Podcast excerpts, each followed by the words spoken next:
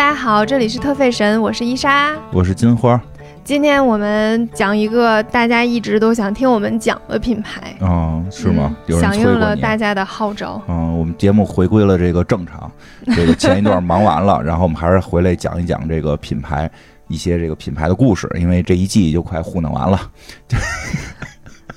你是快糊弄完了，很认真的，我们就是开玩笑，都特认真，做之前都是这个。你认真啥？你今天又准备啥了？让我们来听听看。但不是我也有我也有我一人这这讲特多的这期嘛，你这不是也听了吗？讲这个米拉乔沃维讲奇，特别好对吧？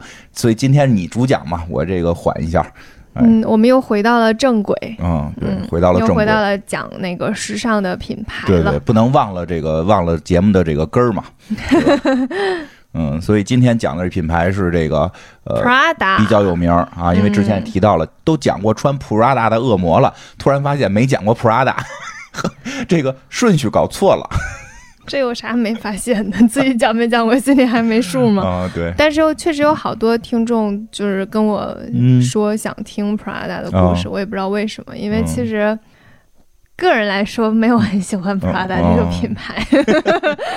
但是可以跟大家聊聊，嗯可以跟大家聊聊为什么我对它没有那么那么好感。嗯就是我觉得我有的时候在讲品牌的时候，表达出来的我对它的偏好嗯还挺明显的。嗯，是吗？啊，那你还是尽量的，咱们那个这个做的你对时候 Chanel 的偏好也挺明显的，谁也别说谁。我也没有表达出不喜欢谁嘛。对嗯我我也没有不喜欢吧，哦就相对而言吧。对对对、嗯 p r a d a 也算挺有名的，其实也算是早期这个我们认识几个牌子之后啊，香奈儿、LV 之后就认识到 Prada 这个牌子了。知道 Prada 的途径，嗯就大家认识这个品牌的途径呢，嗯大致分为几类人。哎呦，有这种上课的感觉了。一类人就是通过穿 Prada 的恶魔知道 Prada 这个品牌的，一类人是通过那个杀手包。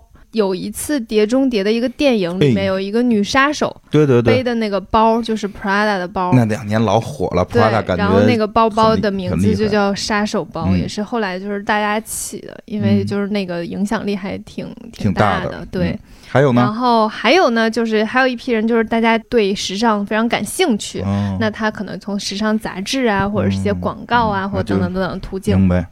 还有一批呢，哦就是因为现在 Prada 在中国的代言是蔡徐坤，所以应该有很大一部有有有一部分人吧，哦嗯，就比较年轻的人，可能是因为蔡徐坤而知道哦 Prada 的品牌。明白。也保证是有啦，但嗯可能不是很多，因为毕竟品牌的那个有特别多。但是没有，因为品牌的那个知名度在已经在了可能对，已经在了，就是很一部分人是因为他认识的吧。嗯，有道理。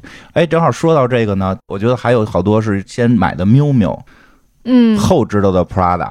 买 miu miu 这个事情呢，嗯，我本我也我也会想聊一下，就是我认为能在它相应的年龄段嗯去买了 miu miu 的东西的，通常嗯。就是都是那种家境非常好的姑娘。嗯，啊，是啊，家境非常好的姑娘，她也并不一定是，就是她已经拥有 miu miu 的时候，她大概率应该已经已已经知道 Prada 了。嗯，不，不是，不不不，你我明白你说那意思，不是，好多人就是在向往买 miu miu 的那个过程中知道的 Prada，、啊，就是还没买呢。我明白你意思，你是说已经已经日、日常都开始穿 miu miu 了，那 miu 的嗯设定其实是也不便宜就是年轻女性，对但是它的年轻定义差不多都是十几岁、二十几岁的价，格价格相对于在那个年龄层程度是对，很高的。相就是很高嗯了，。不过也有好多大家就是想回归嘛，想这个。就像我一样童心未泯，还是想穿这个年轻化的，也也有也有。也有，嗯，，对，因为 miu miu 后来这两年的这个名头比较大，是吗？是的，实际你的感受上呃是 miu miu 的，呃，miu miu 跟 Prada 是有关联的。对，但是我没有觉得 miu miu 比 Prada 的名气大，哎，呃，在一些媒体上边还是这个比较有声量的，因为你看就是这么说，miu miu 跟 Prada 关系比较复杂，我们没法直接说是它的二线，对吧？这不能这么说第二品牌吧。啊。你对它叫第二品牌，它可能也是别的牌子很少有这种。这个所谓的。第二品牌，因为它好多都是副线了、二线呀、什么的这种，对。吧？你可以把它理解为就是设计师嗯。本人的品牌，嗯嗯，就像就像老佛爷给 Chanel 做设计，给他自己的同名品牌做设计是一个逻辑，对，但是那你说就是相当于第二品牌。对，但是你看，就是 miu miu 的品牌声量肯定是大于 Carl Lagerfeld，的很多人都不知道有 Carl Lagerfeld 这牌子，哦，你明白我意思吧？我大概就是明白。喵喵，至少你会感觉到可能跟什么薇薇安呀什么的这种都齐名了，嗯。对吧？所以它其实声量是这些年就是还是还是起来的。嗯。后来大家发现，哎，它好像跟 Prada 是一个牌子，我这个我我我不敢，我我跟你的想法不太一样，我会觉得 Prada 一定是比 miu miu 的声量，不会有一天有一个人发现哦 miu miu 原来后面还有一个品牌是 Prada，我觉得这个人数是少的，我的感受啊，嗯哦哦哦，因为是那什么，可能因为我更关注，对对因为你更关注对，因为你更关注。我认认识我之前认识的一些同事吧，而且好多是什么，他也知道有 Prada，他不是说不知道不知道他俩是一家儿的，对，不知道他俩一家的，嗯就是后来发现，哎，他们俩怎么是一家的？因为人家那个都叫什么什么什么，就是比比如说人家阿玛尼。对吧？阿玛尼也有好多副线，就阿玛尼这个，阿玛尼那个，你这怎么 Prada 下头你不叫 Prada 什么，或者什么什么 Prada 或者 P 什么什么，对吧？你怎么来一个完全就是跟我们那嗯，我大概懂你的意思，就是大家很惊讶，哎，原来这是这，因为之前说我不喜欢 Prada，我喜欢的那个就是喜欢的里边有 miu miu 什么的这种，但是后来发现哦，这俩是一个牌子，嗯有很多但是他俩风格确实差很多，对对对对不喜欢对 Prada，喜欢 miu miu 非常正常，其实是挺正常的非常正常，啊，其实挺正常。嗯其实他俩是一个品牌下边的嗯啊，对，今天或者可能看时间，可能得到下期吧，能讲到怎么回事儿。嗯，对，嗯我们今天来讲讲 Prada 这个品牌。这个品牌其实它跟其他的品牌会有一点差别，它以前的那个知名度没有到那个全球，也是哦近、近一段时间内才到全球的那种影响力。嗯 p r a d a 这个品牌的起始是一九一三年，一九一三年也挺老的啊也，挺老的。哪个国的？意大利的，哦意大利米兰。嗯，所以你如果去意大利玩的话，就是他们的奥莱基本上围绕着两个品牌，嗯一个是 GUCCI，一个是 Prada，就是哦店都巨大。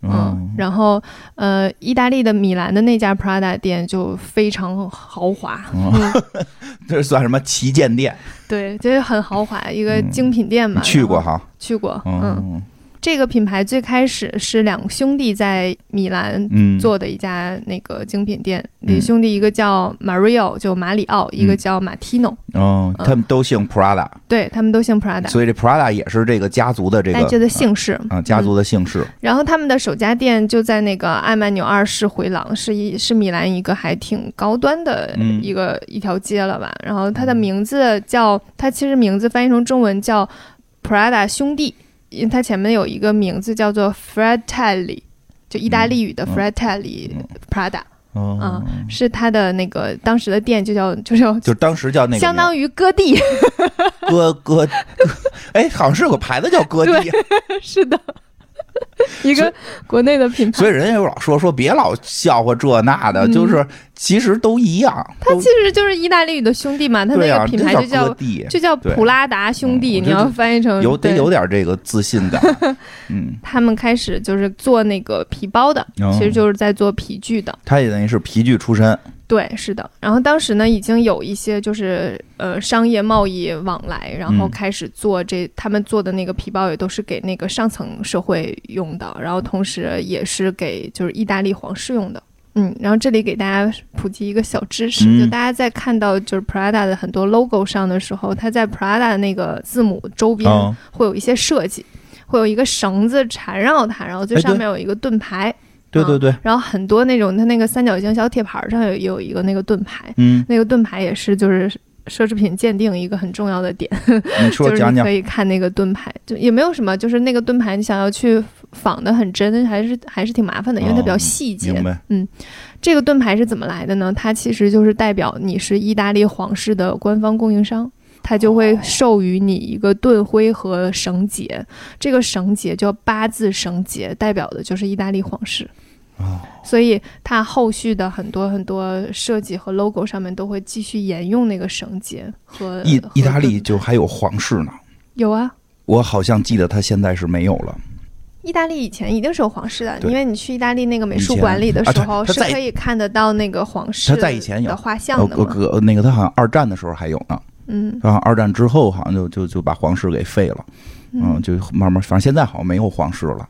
你突然说到这，突然就想起来了，就是正好说说，就是英国是有皇家什么什么什么，对，对吧？英嗯国是有皇室的，然后这个法国是没有了。西班牙现在还有吗？西班牙，反正我知道之前是有，我知道，都之前有，我当然知道之前有。七十年代伊莎贝拉女王啊你啊，说太老了，七十年代时候还有呢，其实有有，现在有，现在有。你比如嗯看足球队嘛，皇家什么什么什么，哦，嗯，皇家什么。马德里，对对对对对对，有有有，他们现在还有，就是有的国家有的国家没有。像米兰，他们就叫 AC 米兰，所以就没有皇家，是吗？对对对，意大利对，其实就是可以看足球队，嗯，所以有有皇室的都有一个足球队叫皇家什么吗？嗯，也不是都有，就是说你可以叫。不是之前老开玩笑吗？美国皇家什么什么，就这肯定是假的、骗人的，嗯，就是因为他那儿就没出过皇帝。但是意大利这个还真是，就是说这个虽然说他现在没有这个这个皇室了，没有王室了，但是他他往前追溯，就是这个普拉达建立的时候还是有王室的。因为这还挺有意思的，其实就是哪个国家还有王室，哪个国家没王室，大家其实有有兴趣可以去查查，还是挺有意思。嗯而且有那国家好像是说那王室就是还存在，但是当班儿上。嗯就是蹬自行车上去城堡，每天也不住城堡，住旁边，住旁边一别墅，每天早上起来蹬自行车去当国王去，然后到六点下班。哎，哪儿哪儿哪儿哪儿有一业务，哪儿有一业务，那个皇室出租，就是欧洲一小国，然后那个皇室可以租，提前半年预约，可以去当三天国王，啊我知道，挺贵的，挺贵，好像七万多块钱一天。那国家靠这个营收是吧？嗯，说好像一天没租出去过。他们说他们最后说他们耍了个骗局，就是给自己那什么刷那个刷流量嘛，然后大家都知道有他们。啊，但就就他们很多王室也现在也都这二战后也都没什么实际用途了。嗯嗯，他这个有王室是对的，不是骗人的。因为我突然想起来，你之前讲 GUCCI 说就是 GUCCI 愣说自己是王室定制的，对但是实际并没有。对，并没有，是的，Prada 这个人正经八板儿，对，正经八板儿人家是有那个嗯授予的那个标志有标志的，所以就。他也不敢自己弄出一个皇室来，然后说自己有这个盾徽和绳结呀不，是然后印在自己 logo 上。不是你看 GUCCI 为什么后来敢这么说？因为他们二战之后皇室没了，对，他就可以吹嘛，就是说你看我以前是伺候皇室，因为皇室不存在了嘛。可以可以，这明白，这确实是皇室的 啊。然后他们就一直都在做这种皮具，然后后来也会，就是我们讲过很多，嗯像 LV 和爱马仕都是因为就旅行业的发达，然后开始做一些旅行相关的皮具用品，Prada 也开始做。嗯，但是在此之前，它一直都是就是给这些上流社会做皮具，然后并没有非常大的市场，就是也没有那么大的名气，都皇家指定了，怎么还没名就可？能在国家内或者是一些少数群体就没有到大名气的那个阶段。就就是说，比如国外市场还没认可，对他们也有一些商业的贸易，嗯但是没有到品牌层面的。明白了。嗯国家内部这个可能王室人也少又穷，嗯，意大利。反正一直也不是很富裕。然后后来呢，就是又我要一句话带过了，哦。就是一战、二战，反正就是有一些战争相关的影响，然后他们的企业经营也没有很好，嗯。然，后基本上就属于濒临破产那个边缘。然后这个时候，其实一开始就是马里奥兄弟也不想把这个品牌给家族里面的女性，就有点像传男不传女那个、哦那个感觉。听品牌节目，其实有时候能听出各个这个国家呀、民族的一些文化特点。意大利是有一有一点重男轻女的，是 GUCCI 的时候也也也好像有过一些类似的情情，况啊。是。嗯、对他们好像就是还是觉得传男孩儿对，嗯意大利确实有有一些这样的传统的一些想法。老友记里面那个嗯 Joey 不就是嗯意大利人吗？嗯然后他上面有一大堆姐姐，啊就是你想他为什么有一大堆姐姐？必须得生出儿子来。基本上是，我觉得就是一群姐姐一个男孩，然后就再也不生这种，哦基本上哦 多少都哎，Joey 那个是不是有没有妹妹？我也他不确定。姓什么？他反正是哦是哦是意大利裔，就比比如什么吧，比如什么滴了滴了达拉招娣，好了。之后呢？但是他两个儿子嗯当时因为这个企业有点濒临破产边缘，哦然后他两个儿子各自都有自己的工作，所以这两个儿子都不愿意接手。嗯但是呢，马里奥有两个女儿，一个叫 Nanta Prada，一个叫嗯 Luisa Prada，、是两姐妹。然后这两姐妹呢，就继承了家族的品牌。嗯嗯，她们两个其实，在继承之后，也只是就是维持而已，哦就维持这个品牌。但是那个时候就已经稍微有一点起色了。整个品牌的那个也是在赚钱的，然后也是让大家都家境不错的那种状况了。明白。嗯但是也没有到就是还是名气没有上来的嗯那个阶段。在他们之后呢，有一个很关键的人物，就是马里奥的孙女儿，属于就是路易莎· Prada 的女儿，叫 Musia Prada。外孙女儿啊，对外孙女儿，啊，你看嗯我 外孙女啊，外孙女对女外孙女儿哦哎，他跟他妈姓了。哎，真的哎，啊，怎么这还是谁有钱听谁倒插门儿？甭管怎么着吧，反正就是这是外孙女是吧？哎，真的哎，这真的是外孙女，没没讲错啊。是的，是的，外孙女儿。是路易莎的女儿，哎，你要不说，我还真有的时候猛一听，我老我老说这是他孙女呢，嗯，是外孙女，挺挺了不起。这突然一下就感觉起来了。你想，就是这个家族嗯本来一开始就没有想让女性接手，嗯但是实际上是在两个女性手里哦让她属于就是活过来了。嗯然后他们的外孙女就是这个 Musia 嗯 Prada，、基本上是让这个品牌声名大噪的人。嗯嗯嗯，嗯，所以她基本上是在女性的就听着特别不意大利啊。主宰之下，就是才嗯就是变得特别好的一个嗯品牌。我我听出来我老黑哪个品牌了。啥？我我就你不是刚才说吗？就是我我对就是品牌的偏好嘛。啊，嗯，没有没有没有没有不喜欢那个 GUCCI 啊，嗯这个古驰不是没有不喜欢，但是实在是太想调侃了。嗯 他们就是弄一堆儿子，还打成一锅粥。人家这块儿你看看，就一直就是传俩闺女，俩闺女也没打。对吧？就是对就往下又传又传女孩儿，你看看人家这境界，要不然 起来了呢。嗯，Musia 呢，就是在比较好的教育环境下成长的，嗯然后呢，就是属于衣食无忧的那种富家千金了。嗯嗯，就是也没有到非常富，但是也过得不错。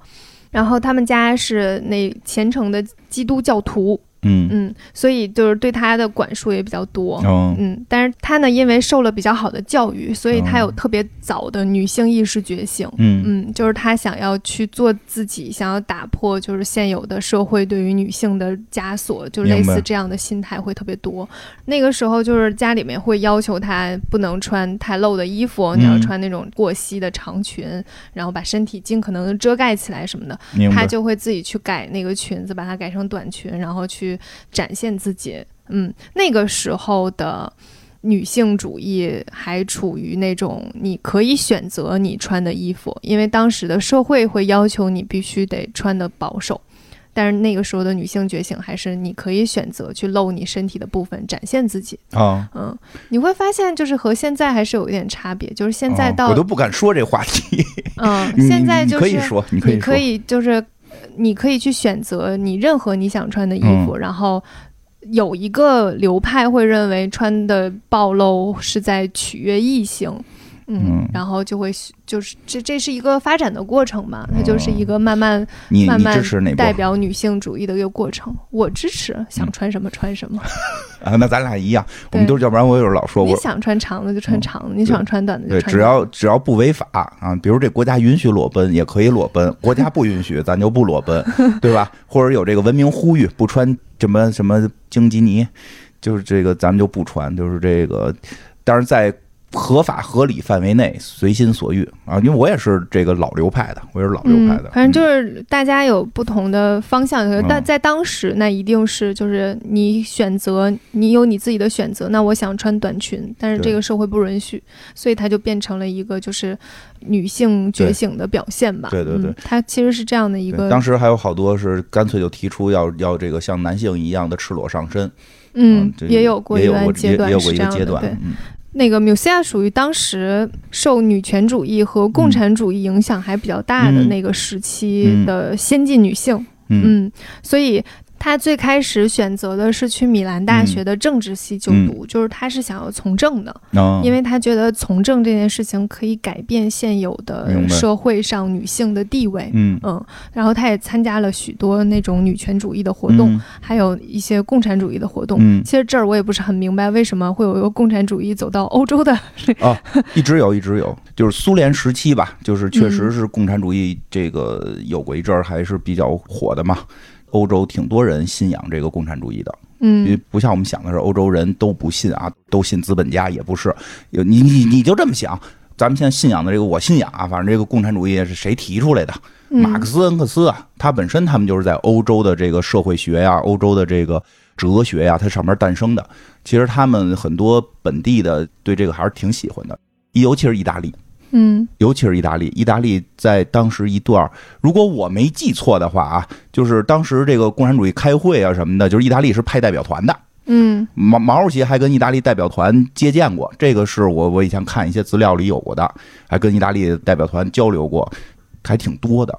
其实不光是日日本，日本共产党也是一个大党，日本共产党不是整天贴海报嘛，就是他们这个竞选海报老老有贴这个的。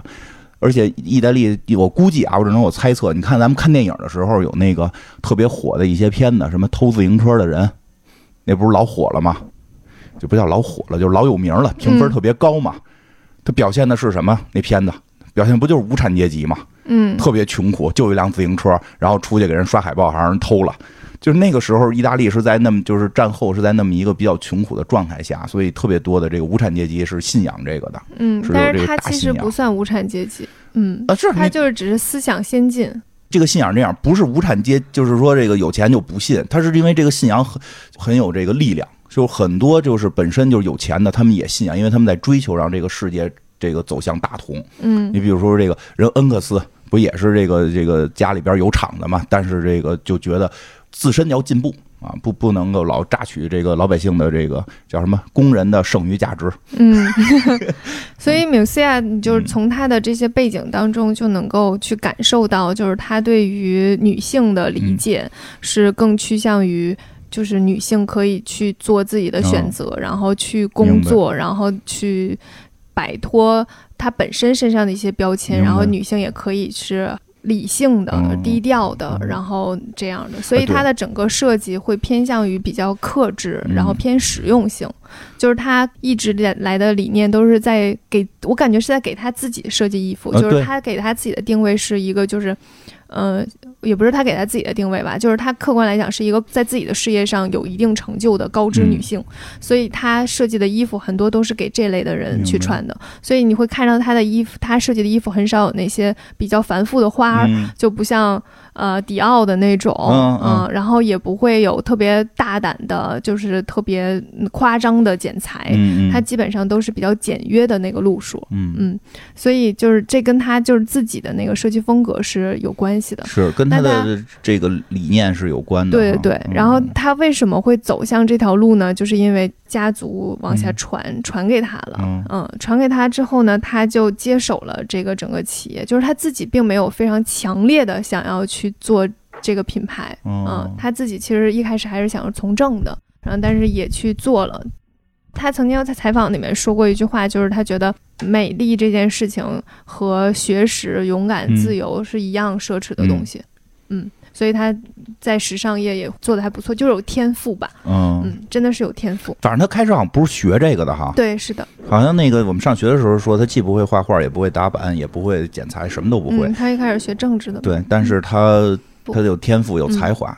嗯，然后缪斯亚在一九七七年的时候参观了一个国际皮革博览会，嗯然后在这博览会上遇到了一个人，这个人就是后来 Prada 的 CEO 贝特里。嗯，然后贝特里当时就当着他的面儿指责说 Prada 的品牌太过保守了，嗯说这样做生意的话早晚会倒闭的。这个贝特里呢，其实他自己从十七岁的时候就开始经营皮革的事业了，属于一个天才企业家，就是他特别有独到的眼光，是一个非常厉害的商人，嗯，非常厉害的企业家吧。嗯然后缪夏就看到了他身上的那个才华，就决定希望跟他一起合作。嗯之后这两个人就成为了合作伙伴。在合作了之后呢，就一九七八年的时候，缪西亚就开始正式接手 Prada 的品牌了。嗯，嗯这个就是从时间节家族里点边变这个正式接手了，对，啊老一辈的不不那么看着了，是的。放，手去干吧，嗯，外孙女儿。这个时候缪西亚一开始也是在做包包的，但是他最开始想要找一些就是不同于皮革的面料，嗯，然后他就发现了他他姥爷，倍儿挺难算因，为我看的就是英文材料，我直接都给都给翻译成了爷爷。是老爷吧？去去那个，要不然一会儿咱去底下超市摇会儿，摇会儿看看到底是，姥爷，他姥爷用来包裹皮革的那个防水布，嗯，就是他们在做完一个包的时候，会拿一个布把它包上，嗯用来防水。那个布呢，就是一种尼龙布。嗯那个尼龙布当时就是用来包装或者是制作帐篷，还有降落伞的一些、一些面料。那这个面料呢，就是跟时尚没有半毛钱关系，它就是一个很实用的面料。然后，但是。呃，缪西亚就觉得我的包是需要有一些实用性的，嗯它不应该只是为了漂亮，它嗯应该有一些实用性，能够让大家日常去携带。他觉得他就坚持用这个面料，嗯当时就是有很多人去反对他，同时他也是一个就是还比较坚持自己的，就当大家反对的时候，他还是坚持了自己想要试试看。但是时尚呢就是这样，就是它一九七九年的时候推出了这个尼龙的双肩包，一开始是个双肩包，但市场并不会很好。其实也能预见到，首先呢，它的材质就是，嗯，不跟大家传统认为包的材质是不同的，它是一个就是在大家看来比较廉价的面料。嗯不高级，对，同时呢，它又没有太多的宣传，嗯就那个时候宣传也做的比较少。同时，它价格作为一个尼龙包来讲，它价格又偏贵，然后在那种很华丽的皮革包当中，它又显得非常不显眼。尼龙包，我跟你说这个词儿啊，就感觉是我小时候的东西嗯，啊。小它其实在国内现在叫降落伞包。嗯然后给大家讲一个特别好玩的事嗯，情你，来讲讲，就这件事儿，就是真的，我花了好长好长时间去验证嗯这件事情到底是真的还是假的。是真是假？对，就关于终结者，就关于这个尼龙包的事儿，嗯，讲讲，有一个故事是这样的。我目前没有找到非常官方的证明嗯这个故事存在，所以先以故事来给讲给大家。呃，在缪西亚二十岁的时候，他意外邂逅了一个街头画家。嗯。这个街头画家非常帅，嗯。然后又很有才华，非常会画画，然后他们俩就一见钟情了。嗯，之后呢，当时他的家族不允许他去跟这个画家在一起，哦。然后他呢就一意孤行，我要跟他私奔。哦，嗯，好家伙，然后他们两个呢就租了一架飞机，准备逃到希腊去结婚。嗯，但是呢，飞行的途中，飞机突然出了故障，哦，这么巧，然后呢，飞行员就背了一个降落伞跳了下去。嗯之后，画家就给缪西亚也背上了个降落伞。之后发现这个飞机上只有两个降落伞，嗯然后缪西亚就说：“没关系，我们一起死。哦”然后她的那个画家男朋友就把她推出了机舱，嗯，她就获救了。之后，她就再也没有见过男朋友可能去世了，对后来呢，他就纽西亚不就成了一个非常呃厉害的设计师，然后嫁给了一个非常有经商头脑的人。嗯。之后，这个经商头脑的人就是贝特里。然后呢，他们俩就是把那个 Prada 的家族事业做得非常出色。突然有一天，纽西亚收到了一封信，哦。信里夹着一张美丽的画儿，然后这个信呢，就是那个画家哦写来的。画家就说那天飞机就是落到了海上，嗯所以他就生还了。嗯然后他说：“我只是想让你知道我还好好的活着，嗯但是我不会告诉你我在哪里，嗯也请你不要再找我，因为我已面目全非，嗯而且失去了我的右手。这些年来，我一直练习用左手画画，为的是有一天能把美丽的画再次呈现在你的眼前。”然后缪西亚顿时泪如雨下。接下来，他又寻找了很多年，但最终都没有找到他。于是，缪西亚用那顶他最初爱人用生命换来的降落伞，设计了一个包，就是现在的尼龙包。我讲完了。真假难辨是吧？嗯，就是我在很多很多地方都看到了这个故事，嗯但是这个故事从来就没有一个非常官方，比如说你是采访了缪西亚吗？还是做了一个品牌故事啊？嗯还是怎么样都没有，嗯它就是流传于世间，嗯无法明白了。证真伪。哦，那就是今天的这个留言终结者的结论是不知道真假，我无法，我没办法说，就也许、故事很美，嗯对故事很美，就是有一个人。愿意为你放弃生命之后，他嗯现在得知你过得很好，嗯就觉得没必要再打扰你。嗯你我我只是想要告诉你，我还活着。嗯，开始用左手画画，哦然后画了一幅画送给你。那不影响他现在的家庭吗？哎呀，我如果是我，我就不会觉得。嗯，我就觉得还好还好，嗯也还好。其实我现在真认识有时候到了那个状态就不好说了，这事儿就是跟咱们普通可能想的不一样啊，普通想不一样不，是，我觉得普通可能也会觉得，费点劲。我觉得还好吧。就是主要是主要是她老公还得帮着她卖这包呢。你就是小心眼儿。没有，我到那份儿我也能接受，我也都能接受，我当然能接受了。我就说不是大众能接受的啊，大众也不用去学习啊，不用去学习。嗯，那个不要听完我们节目马上联系什么前女友说我还活着这种啊，就没有没有没有没有必要给别人造成困扰啊。对，嗯，然后反正这个故事挺美的，哦然后它就是有一种。我拿那个为了纪念你，嗯然后我就拿那个当年的降落伞做了一个哦包什么的，嗯就是还挺那那降落伞包多少钱呀、不是很贵，嗯，嗯，大概多少钱？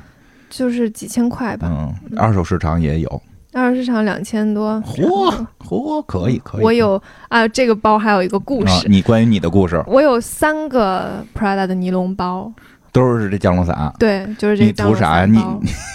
你你弄这么多干嘛呀？因为我是个买手啊，哦我就会买多一点呀、囤着要卖的，我以为你不是，我就是觉得它好，我就会买过来，哦然后也不是囤着要卖，嗯就是有可能卖。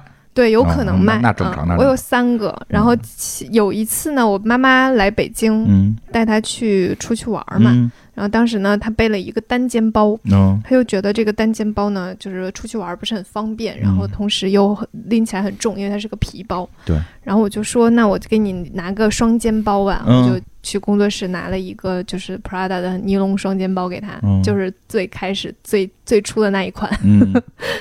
嗯我拿给她之后，我就说，那你就背这个吧。然后我妈妈。我带她去颐和园，嗯。我妈妈到任何地方拍照，因为我她在中途会换衣服，你知道吧？哦。她衣服都塞在那个包里，嗯她任何地方拍照就会把那个包放在地上，就无论这个地上有水还有土、还是怎么着，这个你你挺随你妈妈不是？我是这样，但是我不会放在室外的地上。啊，哦，就是我会放在室内的地上，但是室外那个地确实还挺脏的。哦明白。然后你知道他这边放上沾到水的，那边再沾到土，那个包就是它回来已经不成样子了，嗯回来就帮他擦了擦，就是还是偷着擦了擦，嗯然后放在那儿。我妈妈走的时候就说。那个，哎，你这个包还挺挺好的，我背回去了。我说妈，行，你可以背回去，嗯我就一个条件，嗯你别把它送人了，啊 因为我之前给我妈妈的包，她就送给我姨了，也是亲戚嘛，也是亲戚。啊，你妈但是他们都不没把它当好东西不知道用那包多少钱？对，那你跟你妈这回说多少钱了吗我？没说，我就是说你别送人就行，其他都行，你用你怎么用都行你。怕知道多少钱，他不敢使了。对，嗯，老人有时候确实的，是，他就会不要了。嗯，嗯，就是我还是希望给他用的，但是我我我我也觉得你你怎么用去就是那是你的事儿，但是都你别觉得特便宜，给一下给别人了。我觉得包就是用来用的，嗯你也不用太宝贝，你就是想放在地上也可以，没关系。嗯但是我觉得他要是送人，我多少有点心疼，因为他送人的时候，他并不知道他的对他的对应的价值，而且被送的人也不知道。啊，以为就是普通的一个这对个对对从你家拿个塑料袋儿的这种感觉呢，对吧？实际没想到拿了好几千块钱。对 那嗯后来你这这回春节回去检查了吗？对，没有。只是嘱咐一句，然后嗯他要是再送人，我也没什么好说的。嗯是知道了就行了，对，挺有意思。确实是因为尼龙包这不太容易让人看出这个这个这什么来，就显不显那么贵哈。嗯，因为它就是个布嘛，这个是真是得大概知道的。然后又是那种就像防水布一样的。嗯，里边可能也有高科技。哦，对，我觉得它那个，它虽然没有高科技哈，嗯。但是它确实材质还是不错的，嗯。就是比较耐磨。然后，呃，因为我有一个 Le Cham 的嗯。那个包包，大家都知道，就是龙香的那个饺子包。那个包其实大家都在背嘛，我嗯。大概有好几个就背完背坏了，然后扔掉嗯换一个新的。我前两天收拾，对我把工作室收拾完了，在凯凯的帮助下，嗯。收拾工作室的时候发现了一个我之前的那个那个包，它里面有一层像涂层一样的东西，嗯就很像胶质涂层的东西，时间长了是会老化的。哦，嗯我真不知道。我我觉得可能大家就是就是使用频率比较高，可能就不会发现。哦因为我后来又买了一个新的，这个呢我又没舍得扔，我就嗯放在那儿了。结果昨天拿开的时候，里面的那个涂层就是老化，就开始渗油状的东西。嚯嗯，就是我手摸着的时候它是油状的，然后我就把嗯那个包包扔了。但是 Prada 就不会有这个问题，因为他们里面没有那个那价格还是有区别啊，龙香相对便宜一点嘛。对龙香比较便宜。但是就是我我是觉得那个那个包包是可以买的，就是它还挺实啊，用的。我喜欢，因为大，又不小的，又不是。特贵，对就背呗。而且确实自重轻，因为布它确实比皮子要轻非常多，所以它自重很轻。就当你要放一些东西进去的时候，也不会觉得非常很多时候是压力非常大。因为我很多包嗯我不背的原因，是因为它太重了，嗯，嗯，然后我就会很少背。，这种包它有各种使用场景、使用年头，对吧？对，你说时间长，应该也不是几个月，肯定也得好几年了，嗯，对吧？你这个这个都这都正常。嗯，所以它这个包一开始并没有卖的很好。嗯，就说回这个嗯。Prada 这个对，降落伞的包来了，嗯，啊，但是在一九八五年的时候呢，它又推出了同样材质的托特包。嗯，托特包其实就是嗯一个形容，方形的，像公文包一样的形状，嗯，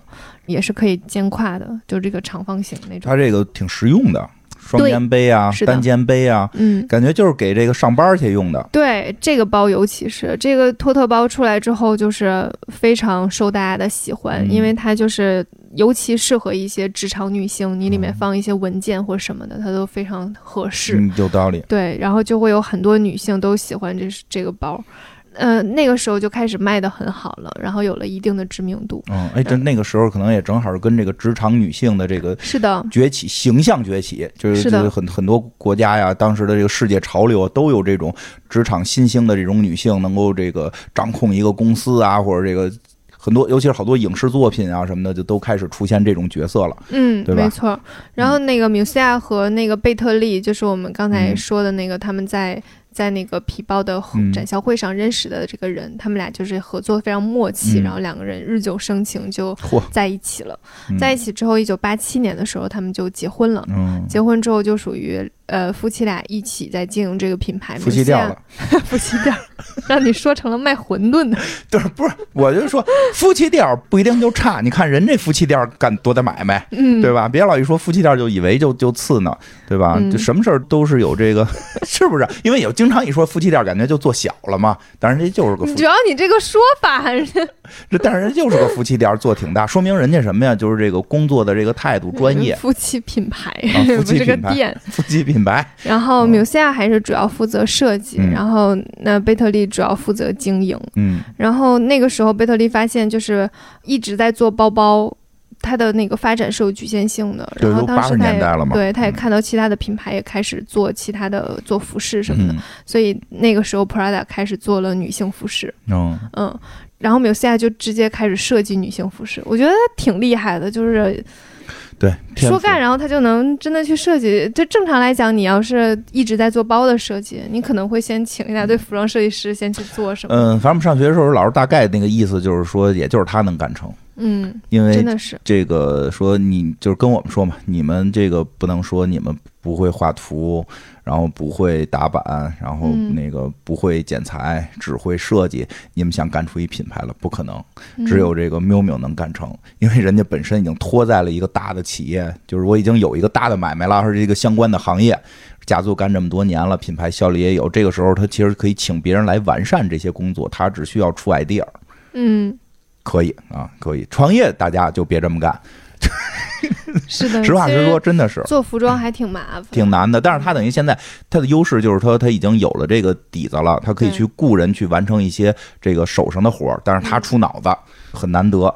嗯。然后其实他当时做女性服饰，提出做女性服饰这件事情，米西亚其实是很有热情的，嗯。因为他当时就是有孩子，然后还要嗯。兼顾工作，他觉得他非常明确的知道这样的女性需要什么样的衣服，嗯。嗯，所以他那个时候就一直想设计出自己需要的服装，就是那种在他看来这个是真正的衣服，是不没有那么多特别多的颜色，然后没有浮夸的设计和剪裁，能够在任何场合都实用的衣服。对，嗯，这是他一开始的理念。这会儿就是给 Prada 开始设计衣服了。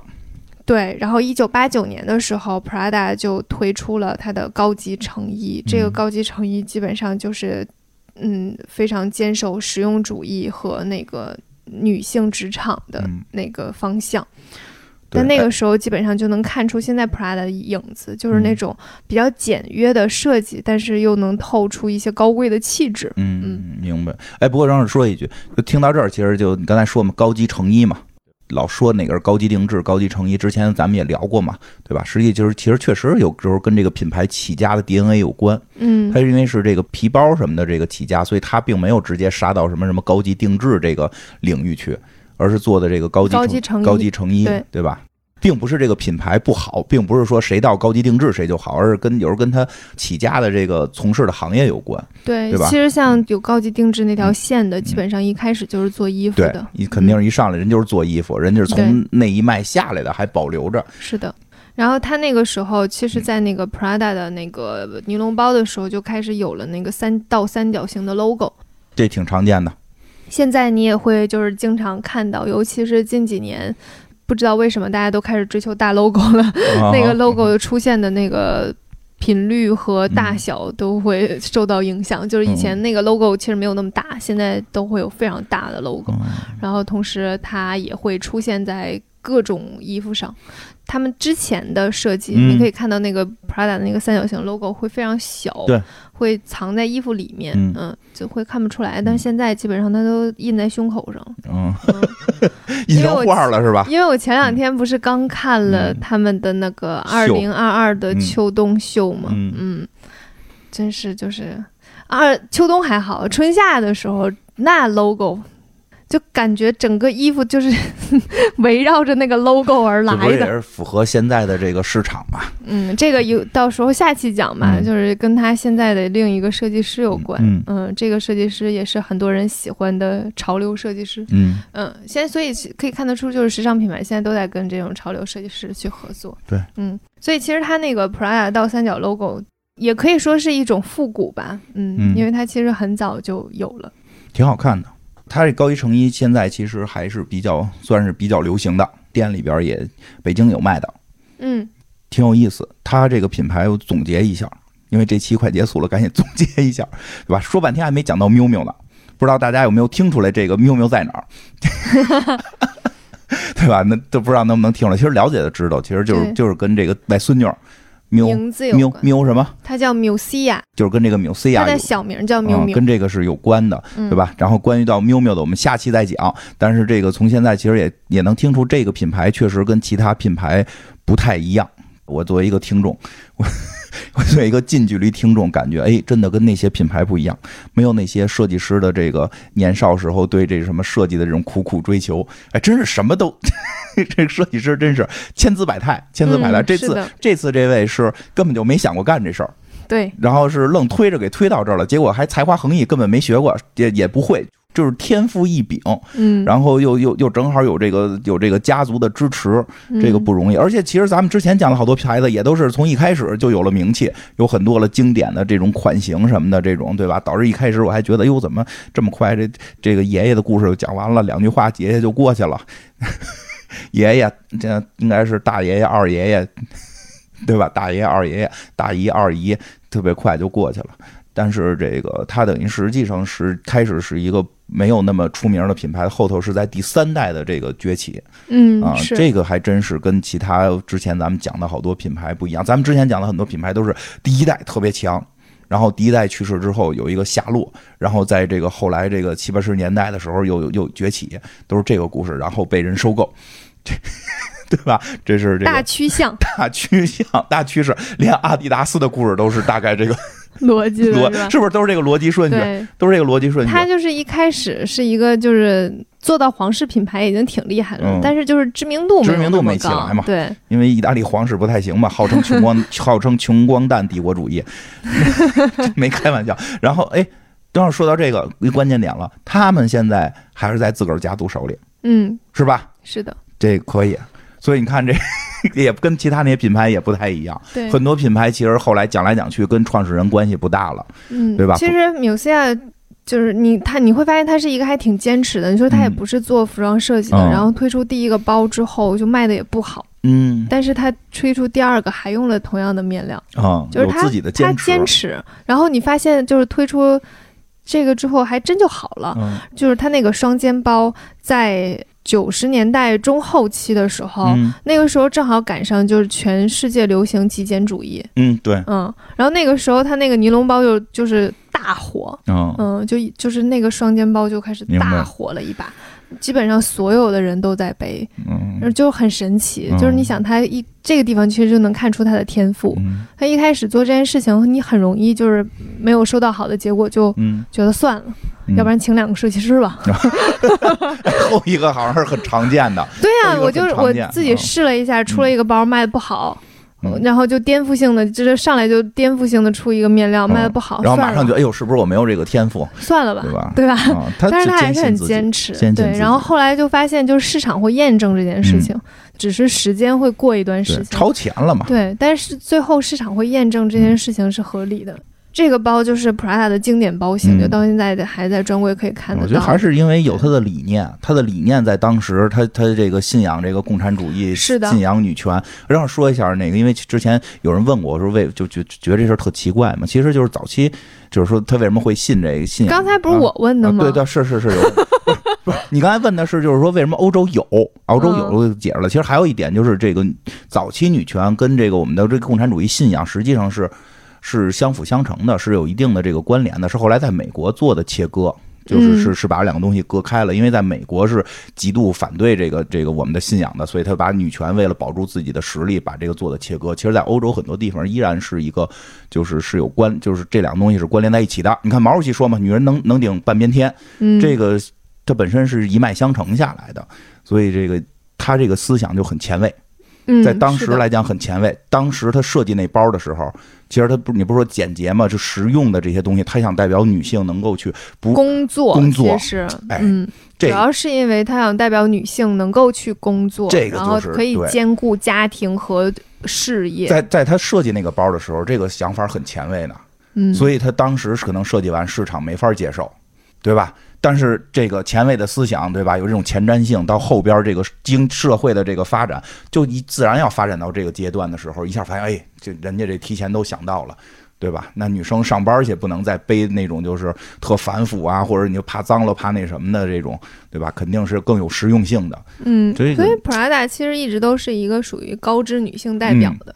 然后我们聊回，就最开始大家对她的印象可能是穿 Prada 的恶魔。嗯，你想想，那里面穿 Prada 是谁？是那个主编。对，嗯她是这个，其实对于她来讲，对她也是一个独立的这个女性的工作的，代表。她就是有一定身份地位的，嗯然后有事业嗯，的高知女性的对对那种。你看，像你们安妮海瑟薇穿的就不是，对，就不是 Prada。是是是。然后还有包括就是那个。